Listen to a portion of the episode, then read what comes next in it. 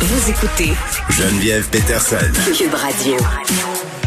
On se demande, euh, ça va être quoi les séquelles que vont nous laisser la pandémie, que va nous laisser la pandémie, les, les séquelles euh, psychologiques. euh, moi, j'ai pensé pas mal. J'ai même écrit là-dessus qu'il y a des affaires qui allaient pas me manquer, puis que j'avais peur un peu euh, de perdre euh, mon pouvoir social, mais, dans le sens de mes, mes skills sociaux, de plus être capable d'avoir des, des conversations à plusieurs, le small talk d'un 5 à 7, euh, tout ça. Puis bon, il y a de plus en plus de textes qui sortent à cet effet-là. Qu'est-ce qu'on va garder de la pandémie? Quels réflexes vont tomber? Est-ce qu'on va perdre des choses? On en parle avec Frédéric L. Philippe, qui est prof, chercheur au département de psychologie à l'UQAM. Monsieur Philippe, bonjour. Bonjour. Bon, euh, c'est drôle parce que il m'est- il m'est arrivé un truc cette semaine. Euh, Je suis allée dîner dans un restaurant et je m'en vais sur le trottoir, j'ouvre mon sac à main et j'échappe quelque chose. Et un passant qui me rencontrait à ce moment-là a eu le réflexe tout à fait humain, acquis, euh, de se pencher pour m'aider à le ramasser. Et j'ai dit non, non, non, c'est beau, je vais m'en occuper, touchez-y pas.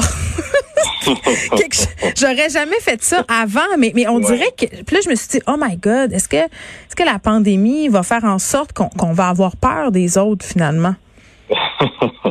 oui, ben c'est un peu ça. Hein? On s'est fait euh, conditionner comme des rats de laboratoire pendant plus d'un an avec des nouvelles mesures euh, socio-sanitaires. On nous a fait peur avec ça. Euh, et puis là, après ça, on nous dit ah ben finalement c'est correct, vous pouvez revenir euh, à ce qu'on avait avant. Mais c'est vraiment la même chose. Si on a un rat puis dans une cage, on lui donne des chocs électriques à chaque fois qu'il touche à une manivelle. Ben, à un moment donné, il aura beau puis avoir des chocs euh, qu'on va lui donner, il va avoir encore peur de toucher à cette manivelle-là. Mhm. Alors, on est un petit peu ce rat-là là, en ce moment. Là, on nous dit non, non, il n'y a plus de choc, mais mais on n'ose pas encore euh, refaire ce qu'on faisait avant. Alors, ça va prendre du temps avant que ces, euh, ces, comportements-là qu'on avait avant euh, reviennent. Dans le fond, ça va prendre. de- euh, puis pour certains, ça va prendre plus de temps que d'autres. Ben oui, puis il y a des choses dont on s'ennuiera pas là. Hein, monsieur moi, moi, je suis une fille là, puis me faire faire euh, des câlins un peu trop longtemps là, par des messieurs qui veulent me dire bonjour ou bye bye, puis les petites bises obligatoires là, quand t'arrives quelque part. On dirait que ça, ça me dérangerait pas que ça revienne pas. Mais ça, ça aurait, eu- ça serait un avantage si on pouvait se débarrasser des becs mouillés euh, Ah, grâce à la pandémie. Ça, ça Lâchez-nous. serait bien. ça, ça, ça serait vraiment positif. Mais ouais, c'est ça, ça, ça, ça, il va rester, hein. Puis ça, ça risque de rester peut-être plus longtemps. Surtout ces contacts-là beaucoup plus euh, euh, proches, là, euh, les, les bises.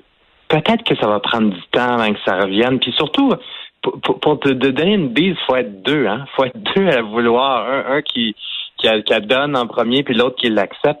Alors, s'il y en a un des deux qui démontre un malaise, ben souvent on le fait pas. hein. Alors, je pense qu'il va y avoir euh, plus de malaise démontré là, dans les prochains mois, euh, puis que ce malaise-là risque de perdurer. Donc, ça, je pense que c'est des choses euh, qui vont qui vont prendre plus de temps avant de se réinstaurer. Puis peut-être, peut-être qu'ils se réinstaureront pas avec la même fréquence qu'on avait avant. C'est vrai. Oui, puis peut-être qu'on va davantage demander avant à la personne, euh, tu sais, avant de lui sacrer deux becs ses Ouais. joues là, si euh, si c'est souhaité. Euh, côté empathie, parce que ça c'est intéressant. Euh, puis côté aussi, on se préoccupe de l'autre, parce que un des trucs que moi j'ai trouvé assez laid. euh, pendant la pandémie et je m'inclus là-dedans, c'est comment on est devenu tout à coup super individualiste. Tu sais, c'était au plus fort la poche là. Euh, on a juste à regarder comment les pays se sont battus pour avoir le vaccin en premier. Euh, les États-Unis qui en ont acheté beaucoup plus qu'ils en avaient besoin, Canada aussi, puis à plus petite échelle quand on s'est tous garochés pour avoir du papier de toilette, de la farine puis du riz là. Tu sais, c'était- c'est normal là, quand tu te sens menacé, tu veux protéger ta famille, tu veux te protéger, mais notre empathie là envers les autres, est-ce est-ce que qu'est-ce qui va se passer avec ça? Est-ce qu'elle est anéantie? Euh, non, je- on va espérer que non. Mais non, non, je peux vous assurer que non, elle non, elle n'est pas anéantie. C'est normal de voir quand il y a des événements stressants, menaçants, il y a toujours euh, ça qui apparaît là, dans, à chaque fois dans tous ces événements-là.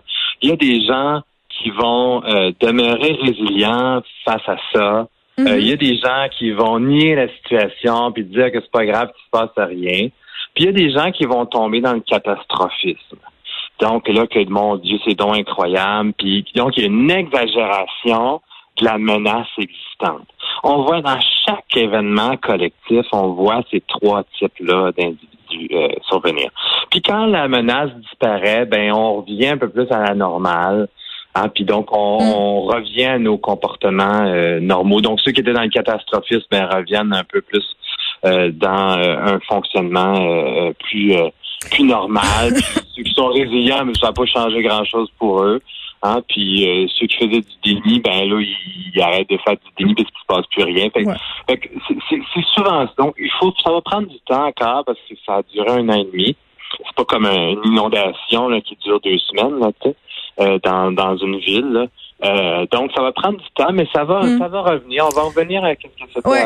Deux ans et demi, c'est quand même le temps d'instaurer euh, un nouveau rapport au monde, par contre, puis de nouvelles habitudes de vie. Il y, a, des choses qui vont avoir changé, selon moi, pour le mieux. Il y a des gens qui ont découvert ce qu'on appelle le slow life, qui ont vu leur rapport à l'école, au travail, à la consommation complètement changer.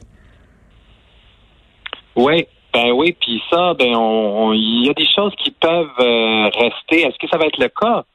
Euh, je sais pas. Hein? Souvent, on part avec des belles intentions, euh, puis finalement, euh, c'est un peu comme le jour de l'an. Des fois, on part, on se formule des vœux pour la nouvelle année, hmm. puis des, des, des, résolutions, puis rendu au mois de février, on les tient plus. Hein? Est-ce que ça va être la même chose? Puis finalement, on va revenir dans ce qu'on était avant, ou réellement, il va y avoir un changement concret est-ce qu'on va être un peu plus capable d'intégrer du télétravail dans notre vie, un peu plus, un peu moins de conflit travail-famille, euh, parce qu'on commence à en avoir beaucoup euh, dans tous les milieux? Alors, euh, ça, ça va être à voir, mais on va espérer que ça va être le mm. cas mais euh, c'est difficile à, de prévoir là, que si, ces changements-là vont demeurer là, dans un après-pandémie. Est-ce que ça a brisé notre rapport à l'État? Vous parliez tantôt des trois types de personnes, euh, des trois types de réactions par rapport à un grand événement comme celui de la pandémie. On mm-hmm. sait euh, qu'il y a des gens euh, qui sont justement un peu bon anti-mesures, anti-vaccins et tout ça, qui se méfient énormément de l'État. Puis l'État aussi, même pour des gens qui sont pas complotistes, euh, quand même, euh, dans une certaine mesure, bafouer nos droits individuels, oui, pour une cause qui est plus grande que nous, mais, mais quand même, c'était traumatisant. Moi, le couvre-feu, euh, j'ai trouvé ça fort en café, même si je comprenais que c'était nécessaire. ça a donné un rapport très tendu avec l'État dans certains dans certaines circonstances, puis on a des politiciens qui tirent leur épingle du jeu par rapport à cette méfiance-là. Comment vous pensez que ça va que ça va se transformer dans le temps, cette méfiance-là? Ben, c'est sûr que il y a toujours des conséquences. Hein? Alors, euh, dans ce cas-ci, ben, euh, il y, a eu des gens qui étaient très pour les règles, puis qui ont été fâchés euh, que certaines personnes ne les suivent pas.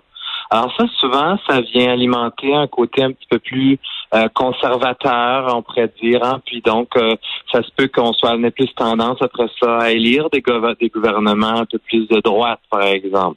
Chez d'autres, c'était l'inverse. Et on a subi un sentiment qu'on pouvait plus faire confiance au système, on pouvait plus faire confiance au gouvernement, euh, que des fois il nous mentait. Donc ça, ça alimente encore plus une méfiance à l'endroit des gouvernements.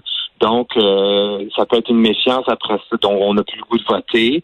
Ça peut amener une, une amotivation, une démotivation comme ça pour euh, s'engager politiquement. donc on devient un peu cynique. Hmm. On l'était déjà pas mal. Moi, c'est ça que je trouve. Déjà, déjà, je vais ben un bon record de. Exactement. Puis, ça peut alimenter également d'autres méfiances par rapport à d'autres systèmes, comme le système de santé. On croit moins au vaccin. Là, on parle du vaccin de la COVID, mais peut-être qu'il va y avoir d'autres vaccins, vaccins contre la grippe. Est-ce que ça va faire en sorte que les gens vont avoir encore moins euh, envie, moins de motivation à se faire vacciner. Tout à fait, c'est possible.